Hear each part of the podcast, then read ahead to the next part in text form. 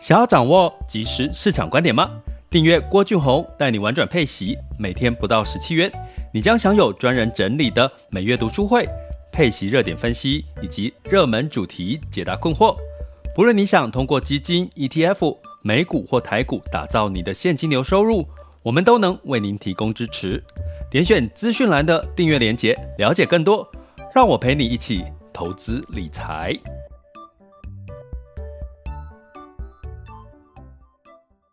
各位亲爱的学员以及听友们，大家好！今天来到了二零二三年的九月二十日，那九月份呢，即将要接近尾声，进入到我们的第四季。那这一周在等什么呢？九月二十号这周在等美国联准会哈释出九月二十二日到底呃目前在开会嘛哈会不会升息？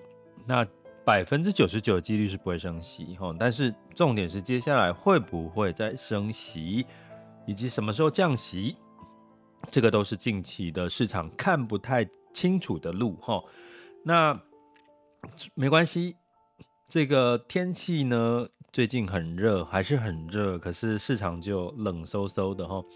那带来了一点寒意，可是你会发现其实有一些不同的主题，其实是在。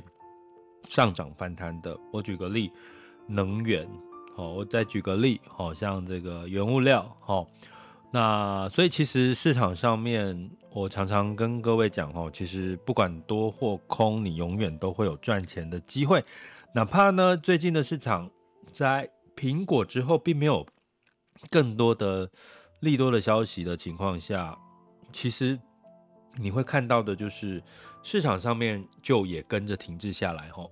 那在我们频道里面玩转配息呢，提到的配息，其实当然不是会只只是在讲，比如说股票股利啦，比如说配息基金呢，比如说配息 ETF，其实还有一块，比如说保险的这个分红哦，基本上呢也算是我们在观察配息的来源的一个主题。包含像特别股，哦，特别股也有所谓的特别股股利嘛，哈，那所以有时候你常会问我说，那我到底适不适合投资配息基金、配息 ETF，或者是分红保单，或者是储蓄险？其实有时候你就搞懂，大到底配什么给你，其实你大概就会抓到一些你到底适不适合去投资这类商品的一个原则跟逻辑，哈，那。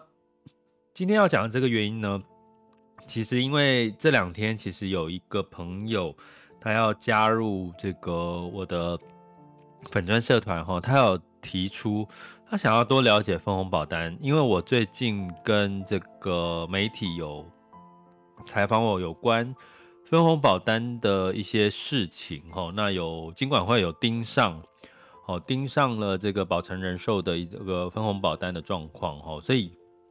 他就可能他很想了解这一块，希望我可以多讲一点。所以其实我把分红保单、跟配息基金、跟配息 ETF 拿出来一起讲，你觉得是不是有点太牵强了？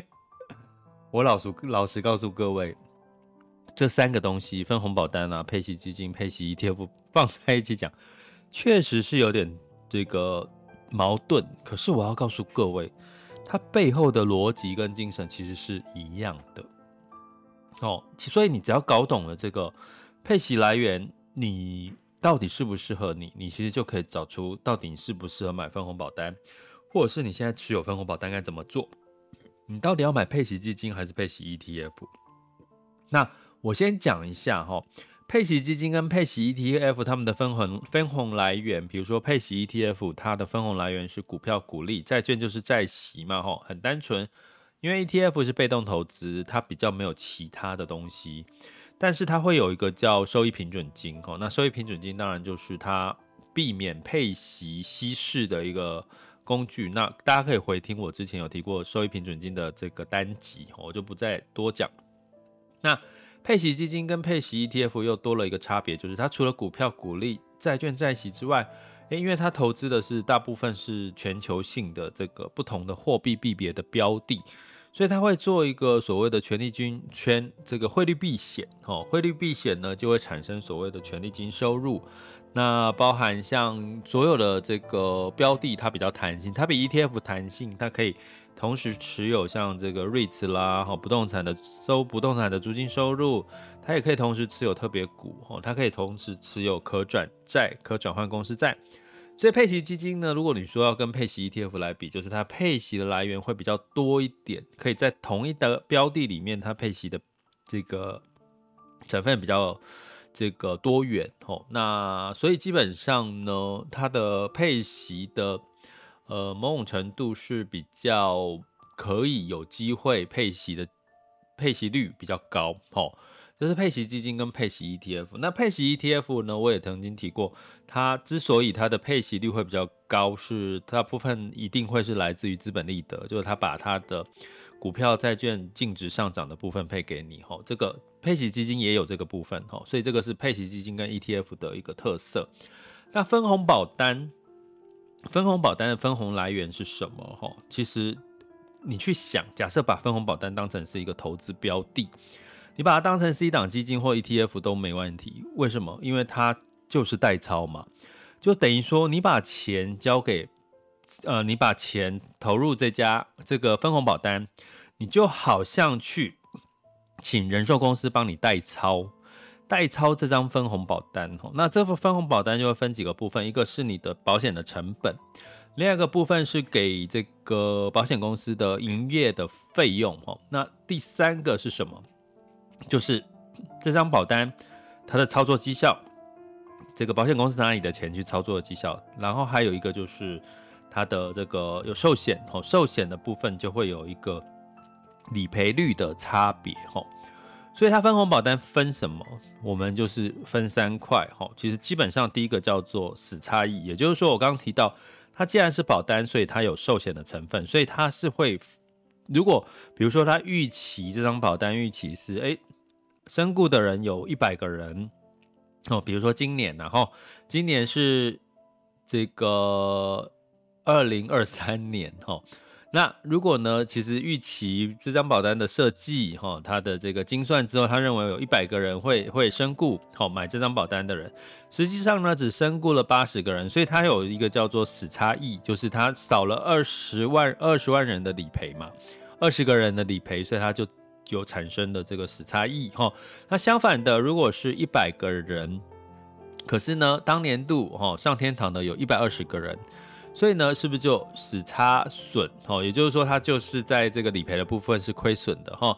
所以这个部分呢，就会属于红利的一部分。红利就是有死差异的时候，第一个是死亡率，第二个呢叫做费差异。也就是说，我刚刚有提到哈，保险公司收了你的保费，他去经营管理他的保险公司，他要付出一些营运成本啊，保险公司通呃这个业务员的佣金啊，通路的这个费用啊。诶，如果他今年特别节省，省到了一些钱，就会产生所谓的呃这个费差异，哦，就是他营业哦所省下来的成本回馈到保护身上这个部分的红利。第二个哦，一个是死差异，一个是这个费差异。第三个呢，第三个就是利差异，哈，利差异呢，顾名思义，其实建议大家回去听我有在讲那个利变型保单的。几集我几集讲利变型保单，其实是异曲同工之妙。也就是说，保险公司拿你的钱去投资，投资的获利红利分配给你，吼，那这个叫做利差异，吼。所以基本上有三个，一个叫死差异，吼，呃，这个死亡人数比预期的少，呃，有费差异，就是它的营业费用节省的利益。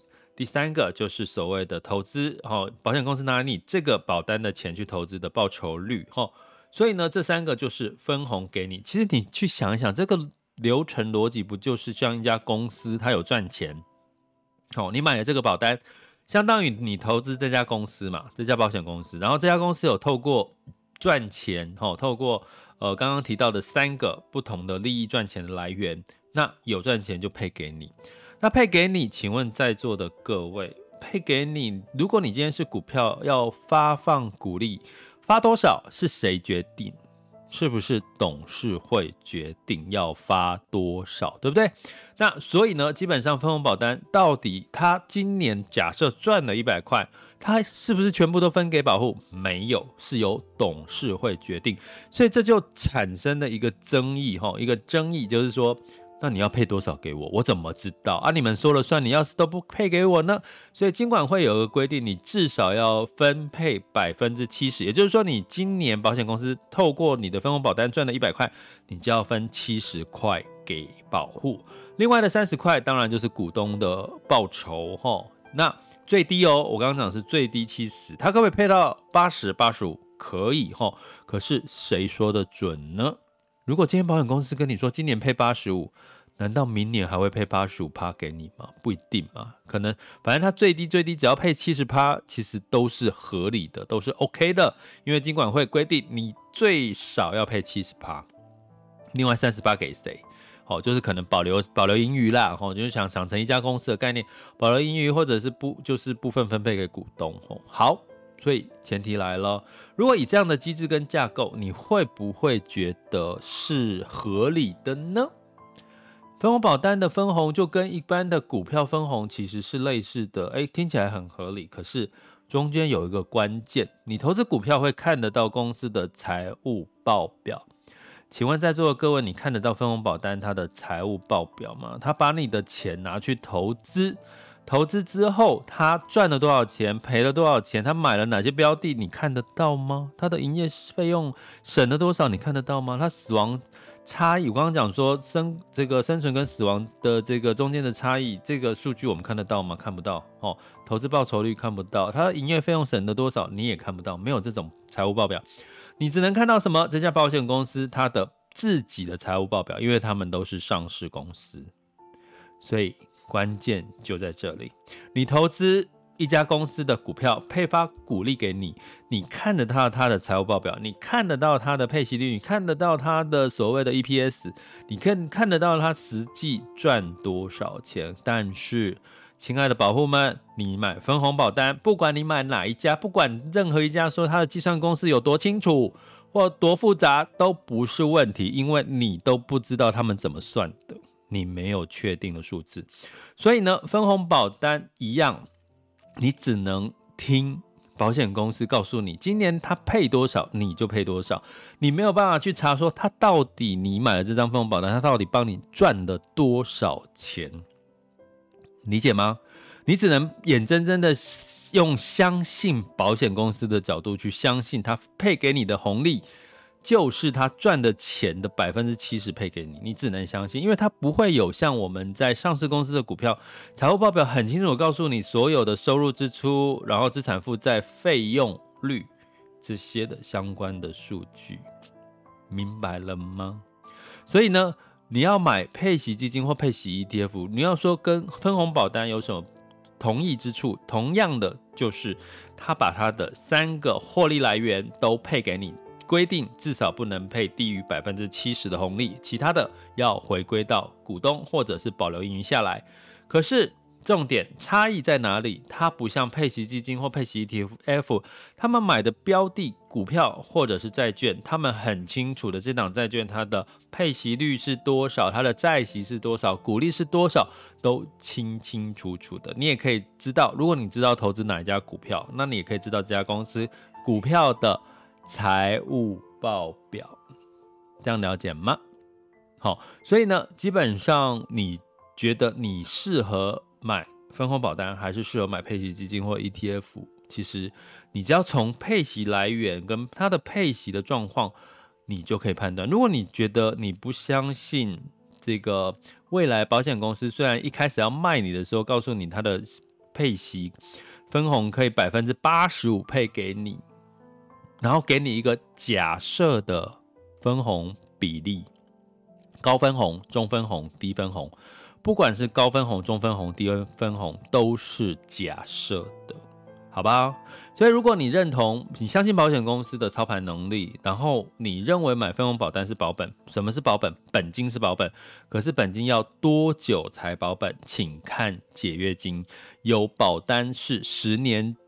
呃，三十年之后不不算红利哦，不算红利，三十年之后才保本，不算红利，三十年之后才保本。所以，请看你的解约金，知道你什么时候才保本。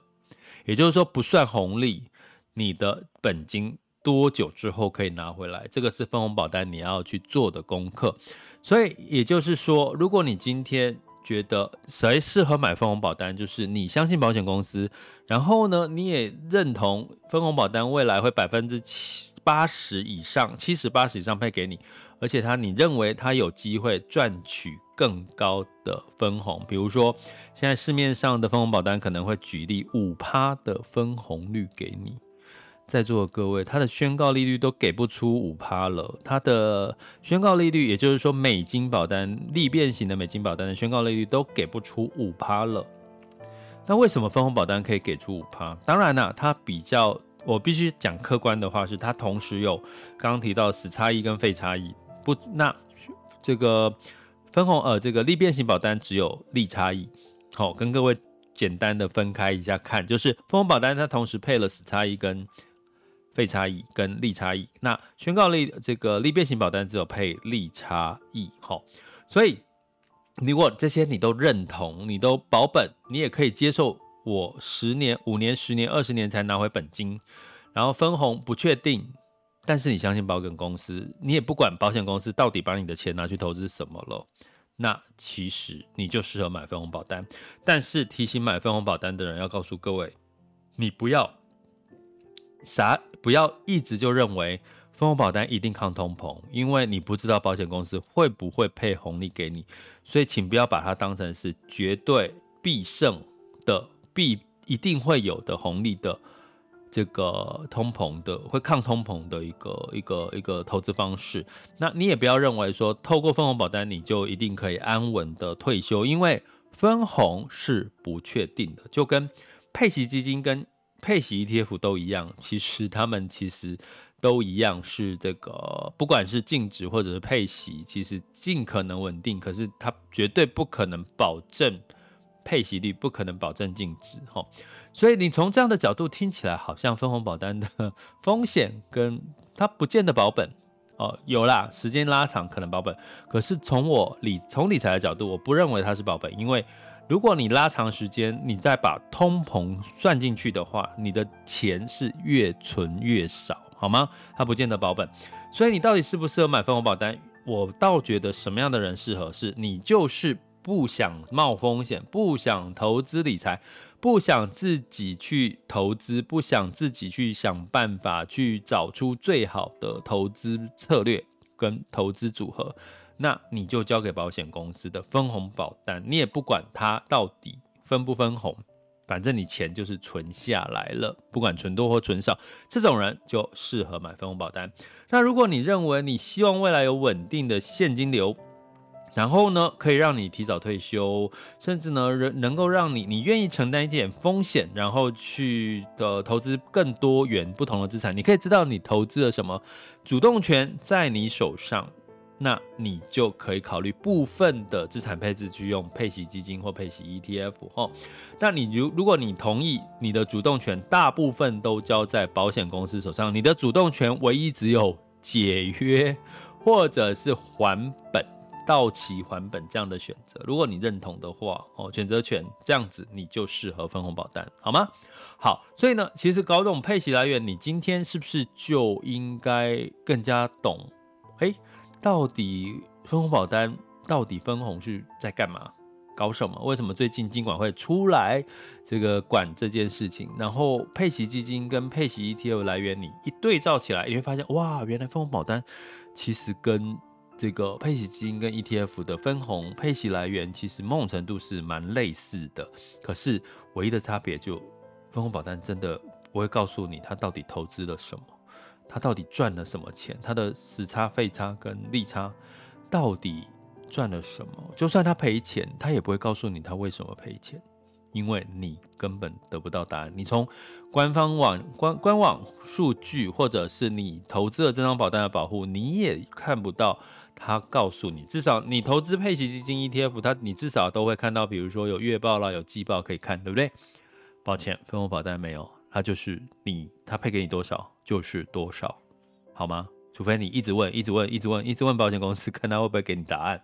好，以上搞懂配息来源，你就可以懂得你到底适不适合买分红保单、配息基金和配息 ETF，好吗？想要掌握即时市场观点吗？订阅郭俊宏带你玩转配息，每天不到十七元，你将享有专人整理的每月读书会、配息热点分析以及热门主题解答困惑。不论你想通过基金、ETF、美股或台股打造你的现金流收入，我们都能为您提供支持。点选资讯栏的订阅链接，了解更多。让我陪你一起投资理财。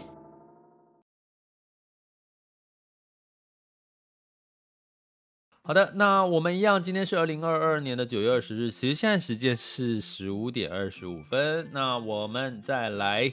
呃，来看一下这个盘势了哈。那风险指标部分，今日 VIX 恐慌指数是十四点一五，现在当下 VIX 恐慌指数是十四点一三，十年期美债殖利率是四点三六四七 percent，所以恐慌稍微高一点。那殖利率大概维持在四点三哈。那因为没有特别的利多跟利空，所以市场你会看到都是处于小跌小涨的一个情况。那再加上呢，现在周二哈已经开始在开联准会开会，那预计周三晚上或周四哈会有一个新的利率。决策的结果以及对后续的利率的看法哈，所以市场在观望的过程当中，道琼下跌零点三一 percent，S&P 五百、纳斯达克、费城半导体分别下跌零点二二、零点二三跟零点九六个百分点。不过目前市场是压住哈，九月可能不会就是不会升息的几率非常高。那欧股的部分一样，吼，就是没有太多利多，吼带来的一些呃下跌。那不过其中哦跌之前下跌的金融股、银行上涨了一个 percent，然后能源也上涨一个 percent。那泛欧六百下跌零点零四四 percent。那英国跟法国分别上涨零点零九跟零点零八 percent，德国是下跌零点四 percent。好，所以基本上就是市场是有涨有跌。那在这个雅股的部分呢，呃，在这个普遍呢，周二哈，这个雅股是下跌了哈，都是跌小跌不到一个 percent。那香港恒生是上涨了零点二四 percent。那现在已经大部分都收盘了，我们来看一下目前的收盘行情。台湾加权指数是呃中场又下跌了一百点哦，来到一万六千五百三十四点七五，下跌零点六一 percent。柜买指数下跌了一点零一 percent，好，那基本上呢就是呃普遍哦，AI 反而比较抗跌。那今天金融股跟台积电又持续的下跌，台积电目前是五百三十五块钱，跌了零点六 percent。那在这个 A 港股的部分，一样是绿油油的，黄恒生指数下跌零点六 percent，恒生科技下跌零一点六二 percent。上证指数下跌零点五二 percent，深圳指数下跌零点五三 percent。那在日经二五呢，一样也是呃，我我我是觉得健康啊，因为日经二五如果一直涨，其实也不是好事。日经二五是下跌零点六六 percent，那它综合指数是小涨了零点零二 percent，不过中间都是下跌的，尾盘拉起来了。新加坡海峡是下跌零零点一一 percent 哈，所以整体没有看到什么太多利多呢。市场有一些短线的资金耐不住，它可能就会离场嘛。哈，包含市场对于接下来的年总会的看法，仍然看不清很清楚的方向，所以目前看看到的这个短期的呃涨涨跌跌，其实都不用特别的过度的担心。那呃，其中可能会有一个市场担心升息通膨的压力，是来自于油价。十一月份交割的布兰特原油期货下跌零点一 percent，来到九十四点三四美元每桶哦。不过油价呢，已经从八十几块已经涨到九十几块，甚至市场呢机构有预期，哎，油价有机会上涨到百元哦。呃，不过这个百元一应该有机会的原因是中国的这个相关的数据可以有更好的表现，也许就有这个机会。那金价呢？十二月份交割黄金期货是上涨零点一 percent，来到一千九百五十三点七美元每盎司。哈，那当然市场就是期待哈接下来的这个联准会的看法。那汇市部分，美元小涨了，这个更正一下哈，对，小涨，对，小涨哈。美元指数小涨了零一百零五点一五三一，美元兑换台币是三十一点九九，美元兑换日元是一百四十七点八一，美元兑换人民币是七点二九一五哈。所以目前呢。以美元兑换台币的汇率三十一点九九，我们可以看出，其实外资在卖。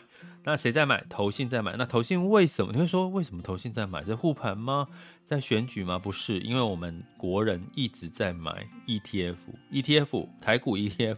你只要一买台股 ETF，那资金投信就必须要把钱去买这些股、这些股 ETF 里面的成分股哦，所以你会看到，哎，外资为什么在一直卖，可是投信一直在买？因为我们一直在买 ETF 啊，好吧？好，那这会有什么影响呢？后后续我们持续来追踪吧。这里是郭俊宏，带你玩转配息，给你及时操作观点，关注并订阅我，陪你一起投资理财。